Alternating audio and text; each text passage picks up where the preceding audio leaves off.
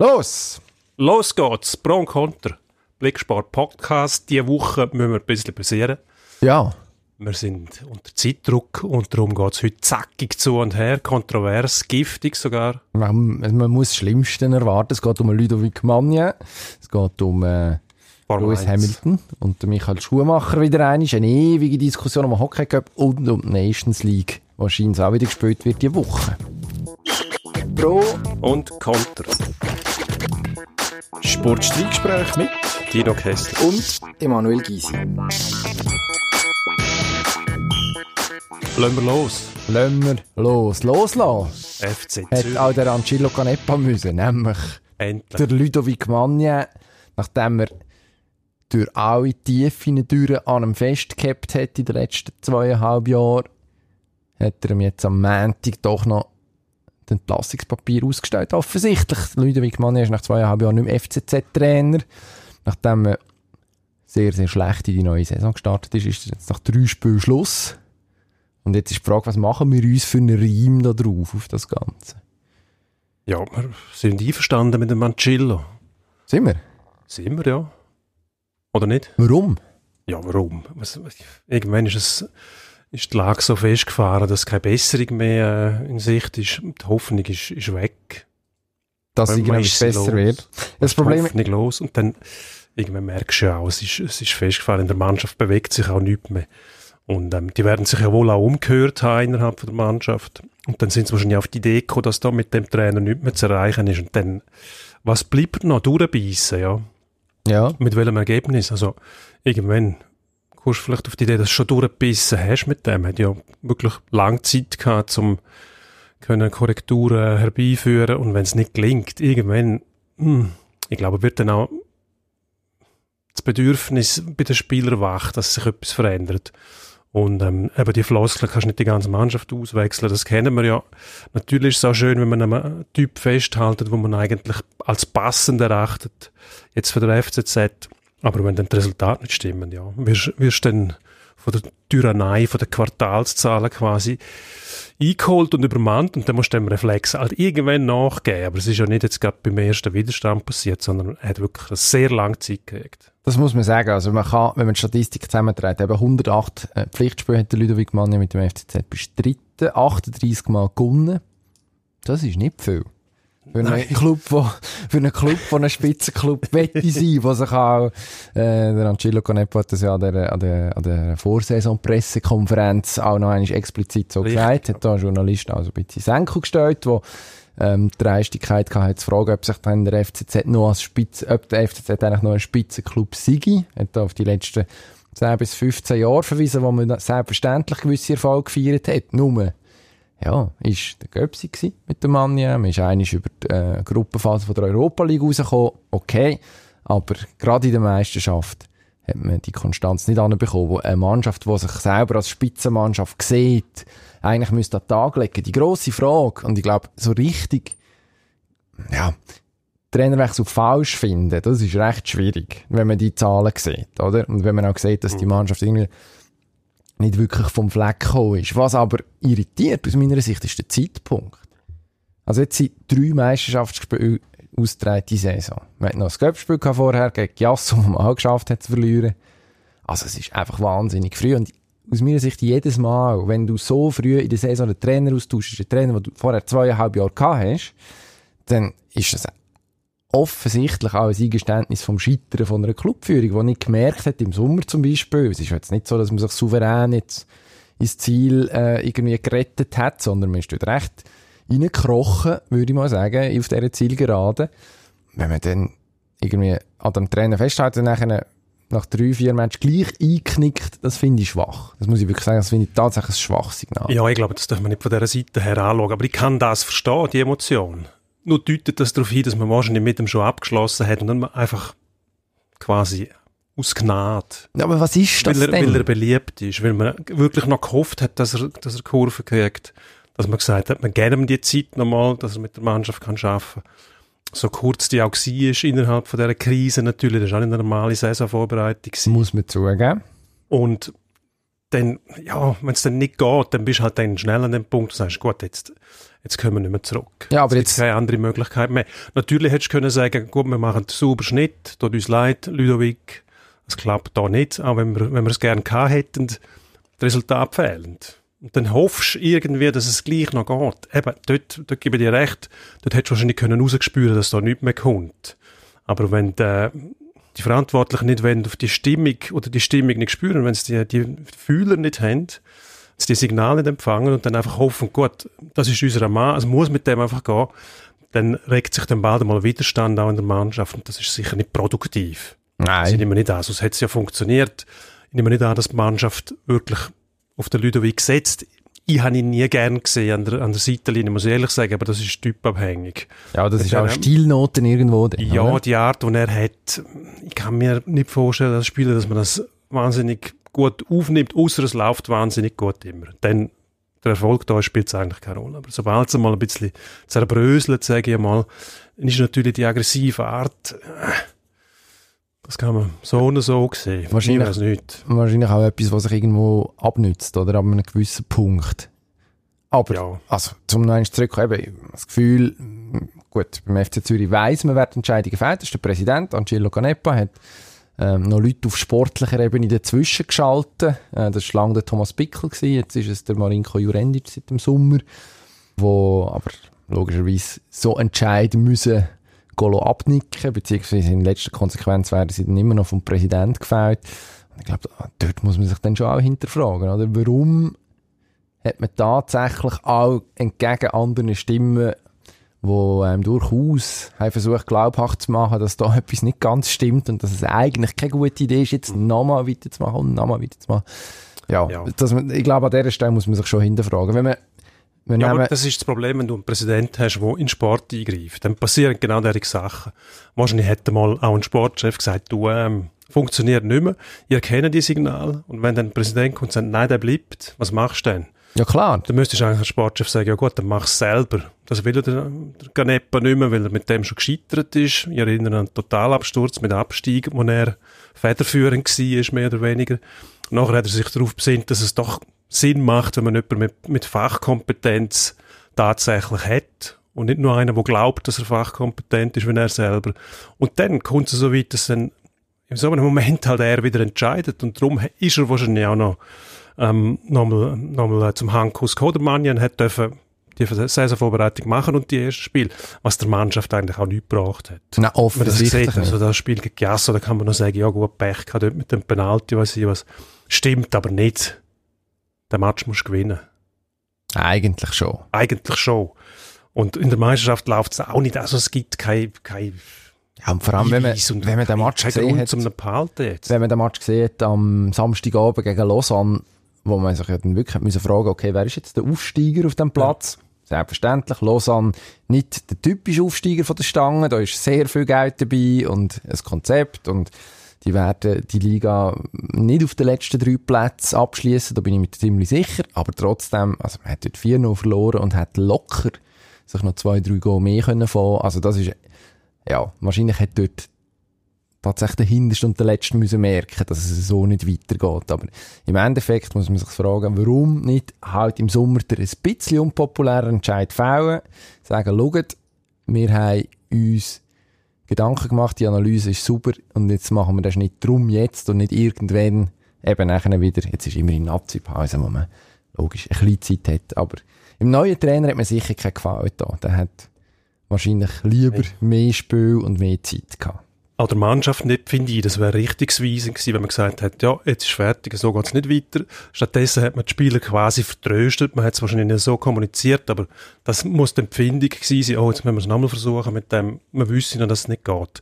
Aber gleichzeitig ist auch die Frage vom, oder die Frage, wo man an Angelo Canepa gestellt hat, wo er dann so abgeschmettert hat, ist der FCZ ein Spitzenclub? Ganz klar zu beantworten, nein. Also jetzt hat es wahrscheinlich auch er gemerkt dass äh, in dieser Form sein Club kein Spitzclub mehr ist. Muss man definitiv so konstatieren. Ja gut, das kann aber wieder kommen. Ich meine, man weiß nie, was passiert, wenn man einen neuen Trainer hat, wenn sich die Energie aufgestaut hat, der Frust über einen Trainer, wo man, wo man nicht mehr zusammen arbeiten kann. Wenn dann der richtige Mann kommt, sage ich mal, manchmal braucht es gar nicht viel, es braucht einfach das Gesicht und eine Identitätskarte und der ist dann der richtige, weil er einfach ein anderer ist.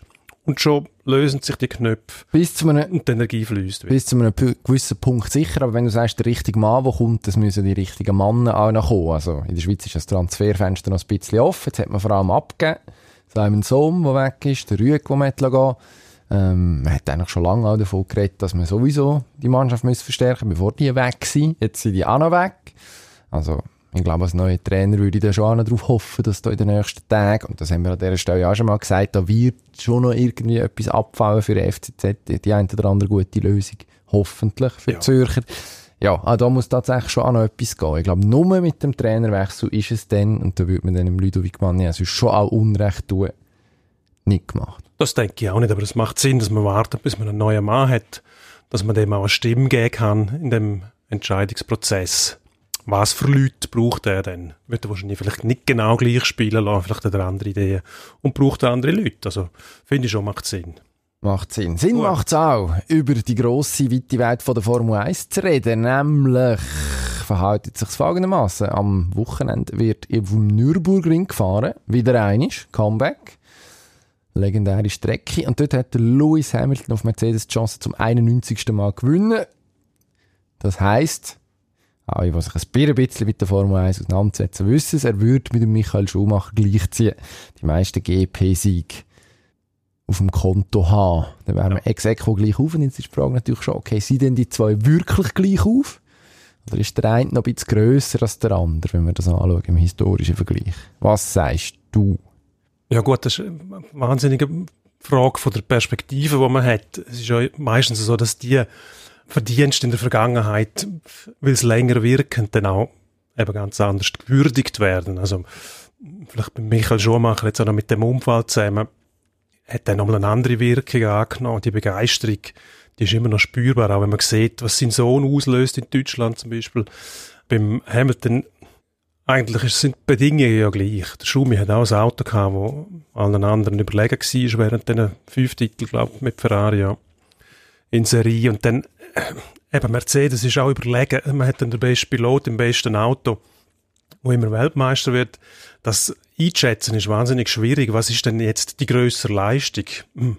Ich würde sagen, es ist früher eher einfacher gewesen, noch zum in Serie gewinnen als heute, aber auch nicht viel einfacher, weil immer ein dominierendes Auto hast. Es hat eine Phase gegeben, wo, wo Ferrari mit McLaren noch einen Gegner auf Augenhöhe hatte.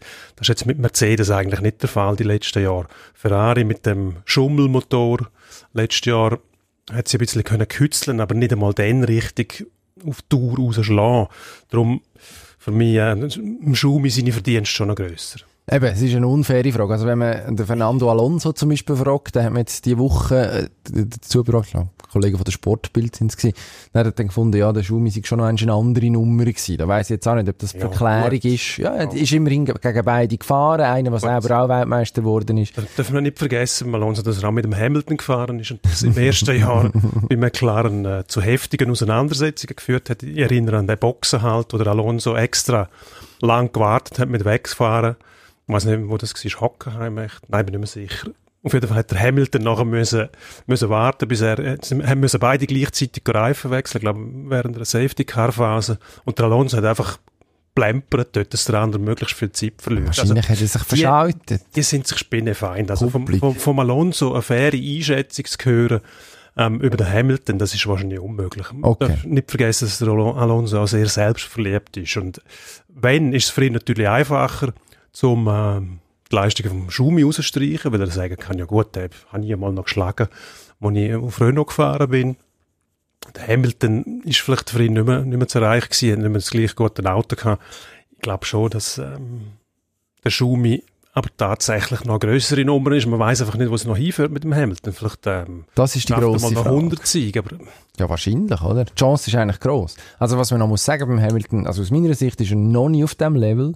Man kann sich so von dieser Perspektive anschauen, man hat ähm, zwei WM-Titel, die er eigentlich auch noch hätte können holen, die er nicht gehabt hat, wo er gegen Button, man ist im gleichen Auto gewesen, hat es nachgesehen gehabt. Und was ist es der Rosberg im Mercedes, wo er dort in dieser Saison müsste 2016 gewesen sein, geschlagen hat. im teaminternen Duell. Also eigentlich würde ich sagen, wenn einer der Grösste sein sollte, dann muss er in irgendeiner, in irgendeiner Form einen Weg finden, mindestens ein Teamkollege im Griff zu haben. Da bin ich mir noch nicht sicher, ob alles sauber gelaufen ist in dem Jahr, wo am Hamilton auf mysteriöse Art und Weise in Malaysia plötzlich der Motor abgestorben ist.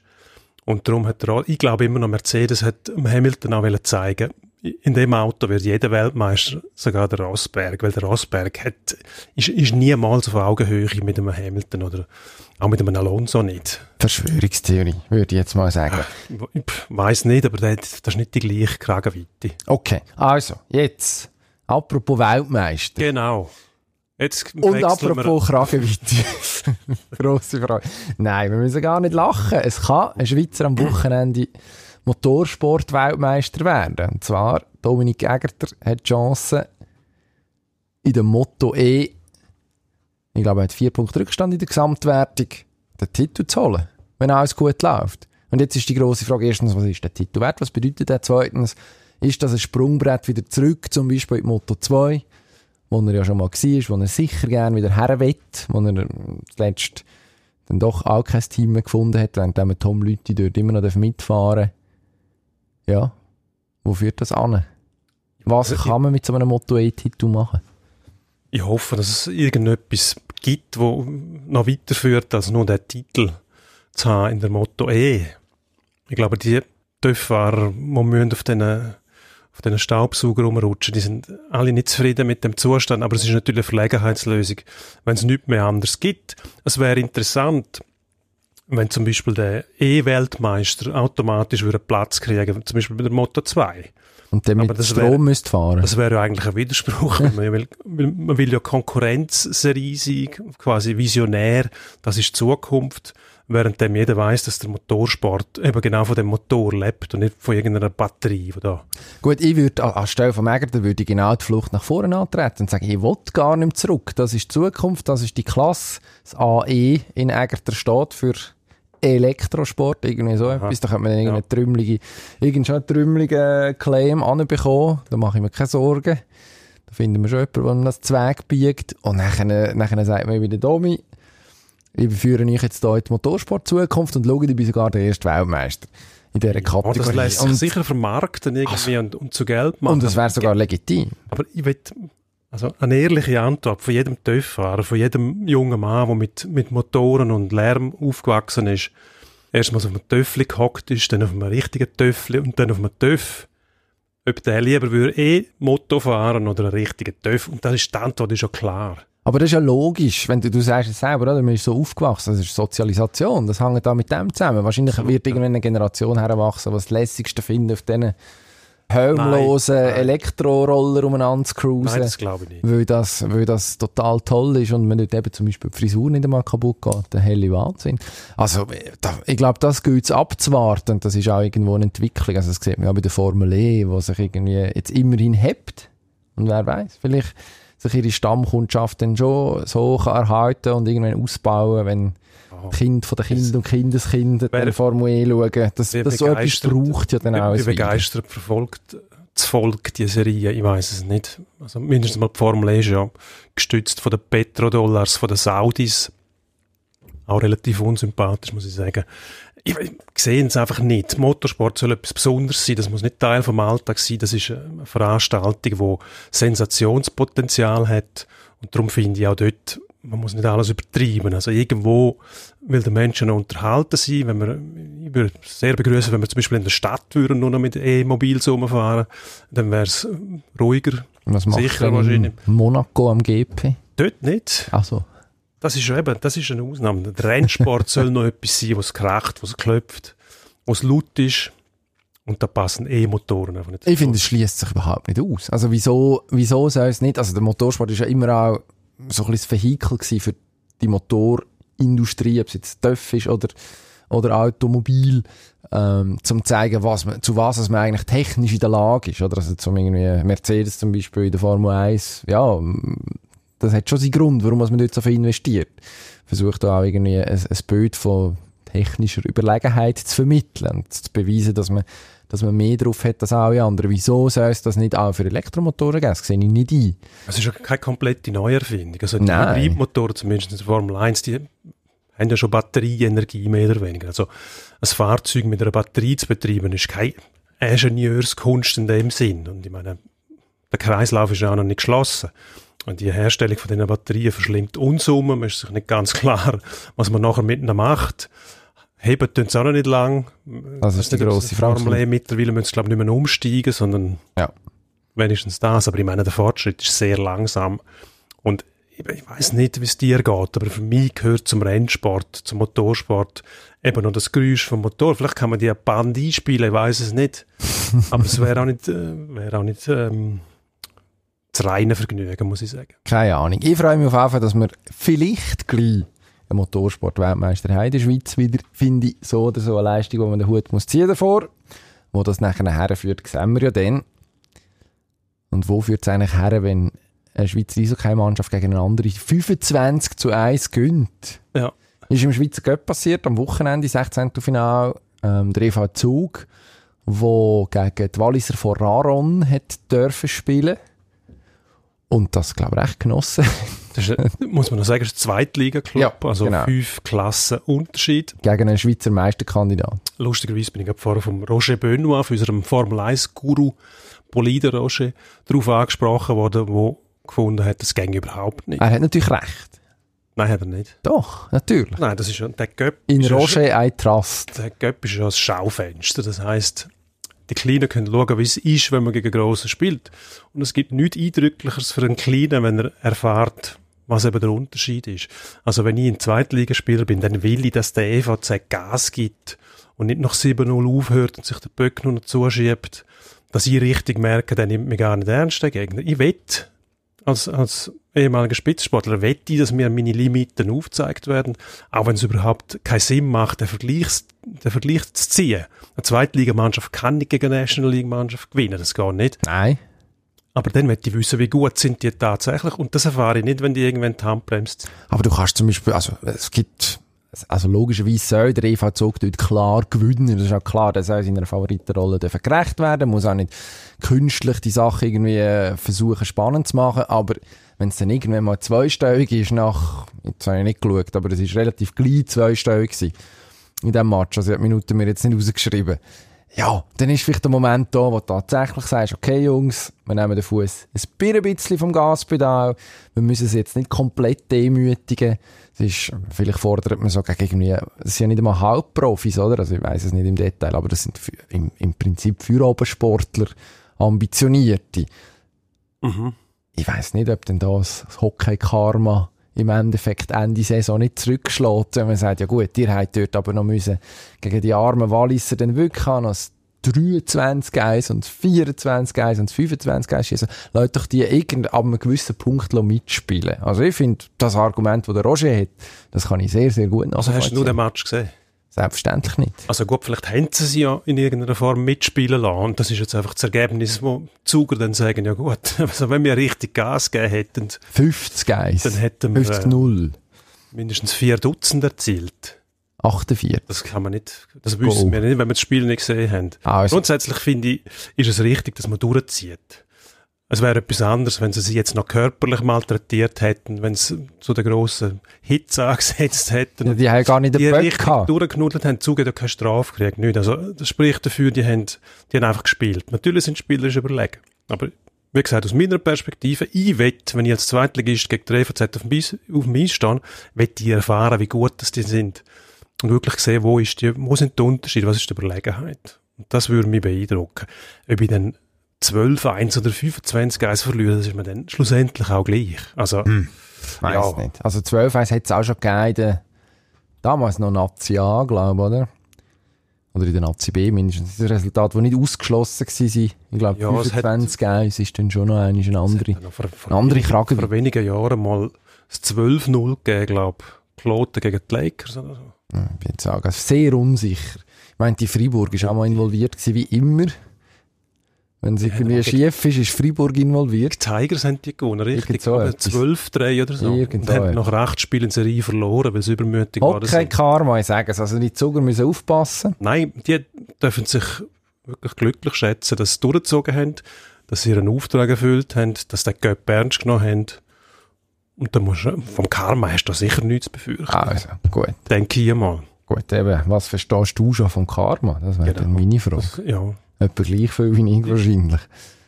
kannst du eben genau gleich gut beantworten. Ja, absolut. Ich versuche es einfach nicht rauszufordern, sagen wir es so. siehst, was nehmen wir sonst noch mit von dem Hockey Cup, von dieser Ähm. Eröffnungsrunde, außer zwei Matches, die wir noch nicht können austragen zu dem Zeitpunkt, Ja. wo wir hier schwätzen, wegen diverser positiver Corona-Tests. Gut, auch das deutet darauf hin, dass das System funktioniert, die Schutzmaßnahmen, es wird getestet, dann werden die Matches verschoben, finde ich gut. Wir sind in Basel gewesen, haben den Cup-Match gesehen.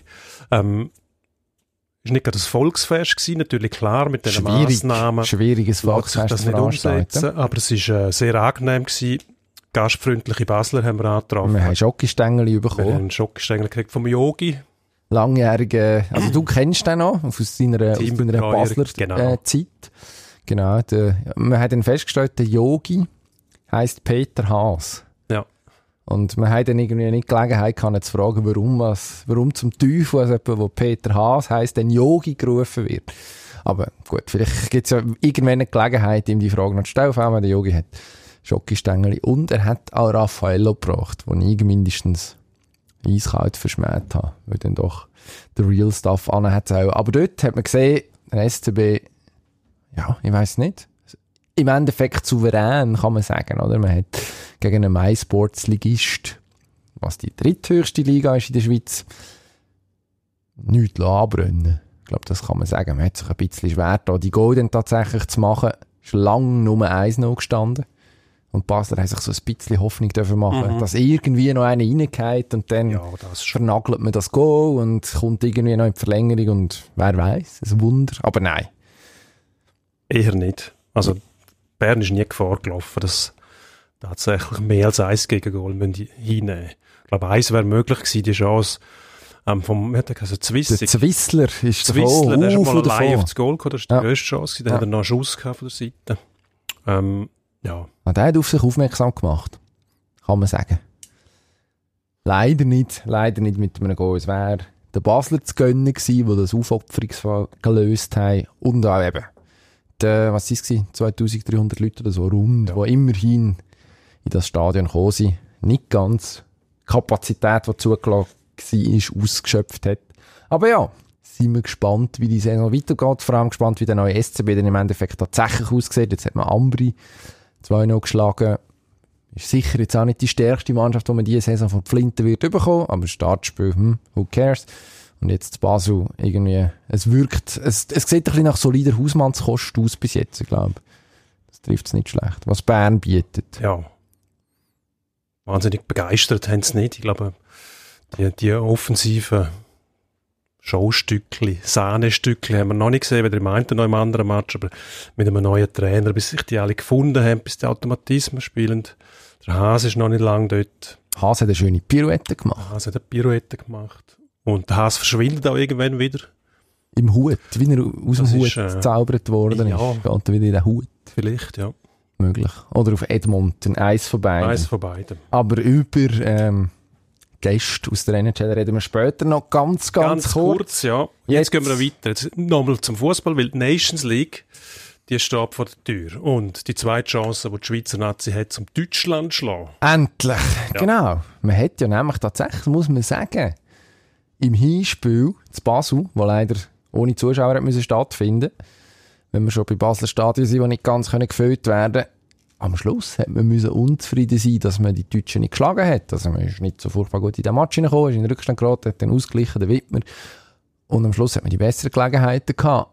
Und jetzt kann man sagen, man kann stolz sein.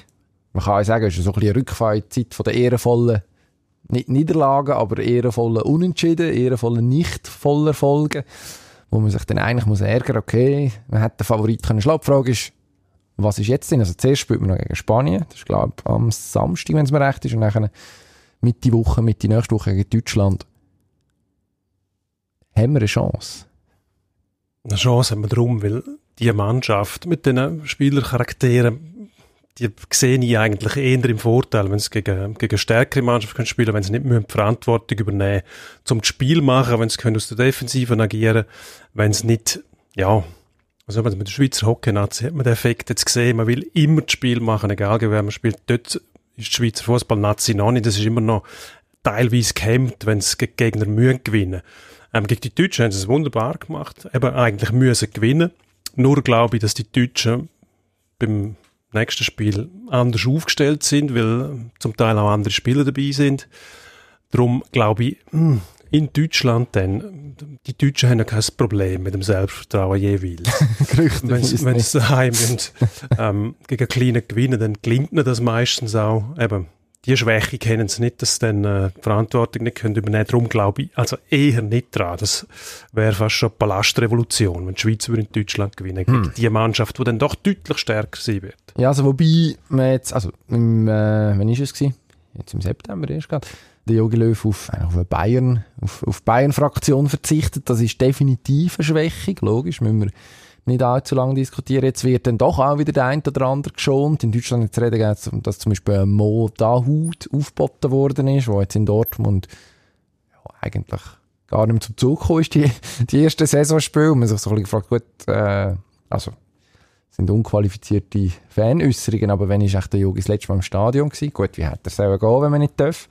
Schwierige schwierig, Frage. Schwierig. Möglicherweise hätte man auch einen Plan, wo vielleicht der einfache Fan vor dem Fernsehen daheim auch nicht ganz sieht. Also wir sind Abgang vorbereitet. Auch meinst du das? Das glaube ich hingegen nicht. Ich glaube, hm, es könnte bald so weit sein. Ich glaube nicht, dass das noch etwas wird mit dem Yogi Löw. Der hat sich irgendwo verstrickt. In was? Nach dieser WM mit, mit Umbruch verpasst und, und unglückliche Personalentscheidungen. Viel zu früh auf die auf die Bayern-Spieler, also Müller, Hummels zum Teil, Hummels damals noch bei den Bayern war, irgendwie der Bruch, wo zum falschen Zeitpunkt kommt und dann überhastet auf derige erfahrene Spieler zu verzichten, wo dann im Fall von Müller sowieso, also doch noch, muss man sagen, mindestens europäische Spitzen sind, wenn, ja. man, wenn man den gesehen hat, wenn er in der Champions League gespielt hat. Also, ich weiß auch nicht, ob der Bruch wirklich nötig war zu dem Zeitpunkt noch. Nach der WM vielleicht schon, aber ich glaube, der hat sich selber beschädigt dort, der hätte eigentlich selber sollen abtreten. Mit dem wird das, glaube ich, nicht mehr. Jetzt versucht er noch ein bisschen mit, mit Stückwerk und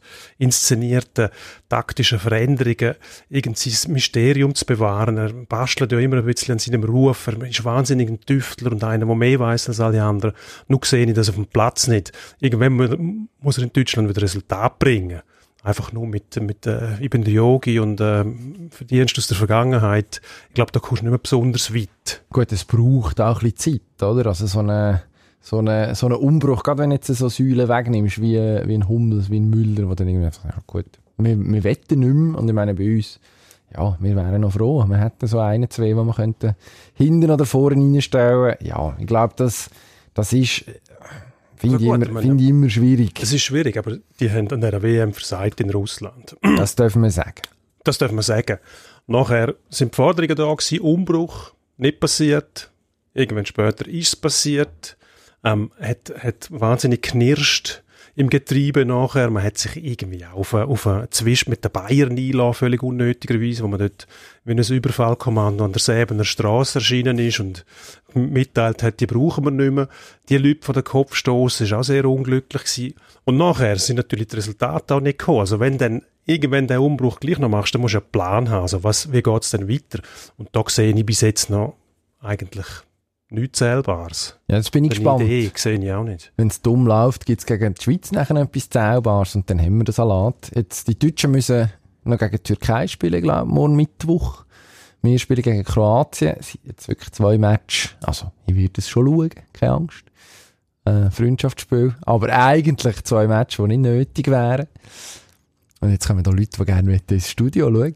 Schau jetzt, sie schauen. Aber sie dürfen nicht. Nein, sind, das machen wir extra. Der Vince und der Vinzenz Greiner und Caroline Fuchs, jetzt wo, wir, jetzt wo über die zweitschönste Nebensache der Welt versuchen zu schwätzen, jetzt dann gerade in ihrem ja. beliebten Podcast. Wie heisst der? Durchblick oder so? Ah. Man weiß es nicht. Durchblick übrigens, der Blick. Wissenschaft, die zweite. Blick Wissens, der Blick Wissens Podcast Durchblick äh, ab, ähm, ich glaube heute, am Dienstag, wieder Jetzt, online zu finden. Sollte man unbedingt schauen. Der andere Fuchs über sechs, wo genau. wir nicht wissen, wer ihn macht. Auch der regelmäßig, ich könnte, ich könnte mir vorstellen, dass es gleich eine neue Fall kommt, wo es irgendwie um Polyamorie oder Ja. Sonst irgendwie Liebes... Welche Liebes Probleme und Ding Spielzeuge geht. irgendetwas. Ja, doch. Viereckbeziehungen, weiss ich was. Wir sollten Fäden anfangen mit denen. Überlassen wir rein. Wir Also wechseln gut. jetzt blitzartig in den Endspurt, weil jetzt müssen wir tatsächlich vorwärts machen. Los. Wir werden bedrängt da. Endspurt. Der Herr Zverev in Paris mit einer Erkältung gespielt. Und jetzt wird mir da gefragt gestellt, ob das dumm sei. Ja, schlau ist es nicht. Mindestens nicht schlau, dass es nicht kommuniziert hat vorher. Also laut den diversen Reglementen, die es tatsächlich gibt um die French Open herum, hat er klarer müssen den Turnierärzt sagen, dass er Symptome hat, also, dass es ihm offensichtlich nicht gut geht. Es zeigt so ein bisschen, man muss sagen, sein Corona-Test ist nachher negativ gewesen, also von dem her, er hat niemanden in Gefahr gebracht, er hat es aber auch nicht gewusst. Und es ist so ein bisschen die Ignoranz, die ein bisschen wehtut manchmal bei diesen Stars, die irgendwie in einer Blase, sowieso schon in einer Blase gewesen sind, vorher jetzt sind sie wieder in einer Blase und irgendwie haben sie das Gefühl, es geht ihnen alles nichts an. Ist okay. Noch einmal, die SCL Tigers haben einen Gast aus der NHL versprochen, haben wir es vorher. Der Erik Brennström, schwedisches Verteidigertalent, kommt an die Ilfis. Wunderbar. Endlich mal wieder positive Schlagzeilen für die SCL Tigers, die äh, mit zwei Ausländern angefangen haben, die wahnsinnig sparen müssen. Da muss man sagen, der kostet sie nicht viel, gibt ein bisschen Glanz und Gloria, was den Zuschauern auch passen wird und die Hoffnung, dass man ein paar Punkte einfahren kann. Wunderbare Entscheidung. Ich finde, in der Premier League kassiert Liverpool sieben Gegengol gegen Aston Villa. Am Wochenende spielen sie gegen Everton, Stadtderby in Liverpool. Ähm, Gibt es wieder sieben Gegengol? Also zuerst ist noch Länderspielpause. ja, ja. Aber nachher, nein. Also man wird sich gefangen haben. Ich glaube, man fährt sich genau einig sieben gegen gehen, dass das dann noch ausgerechnet gegen Aston Villa passiert. Ja, da ist irgendwie sehr, sehr viel zusammengekommen, die Hölle zugefroren sozusagen. Ich glaube nicht, dass es gegen Erzfinder noch im Ansatz möglich ist, sieben zu fahren. Kann man sich nicht leisten. Jemand, der kein Gegengol bekommt im Moment, ist der Niklas Schlegel, der Lugano-Goalie. Am Wochenende zweimal gespielt, zweimal zu null. Wie lange habt ihr die noch noch? Ja, aufgrund von der Tatsache, dass er eben nicht gegen irgendwelche Jekamis gespielt hat, sondern gegen ZSC 1 Titelfavorit und im Derby gegen Ambri, was nicht so einfach ist, bei Null zu bleiben, muss ich sagen, da ist Struktur dahinter. Vielleicht auch ein bisschen Glück gehabt, vor allem in Ambri.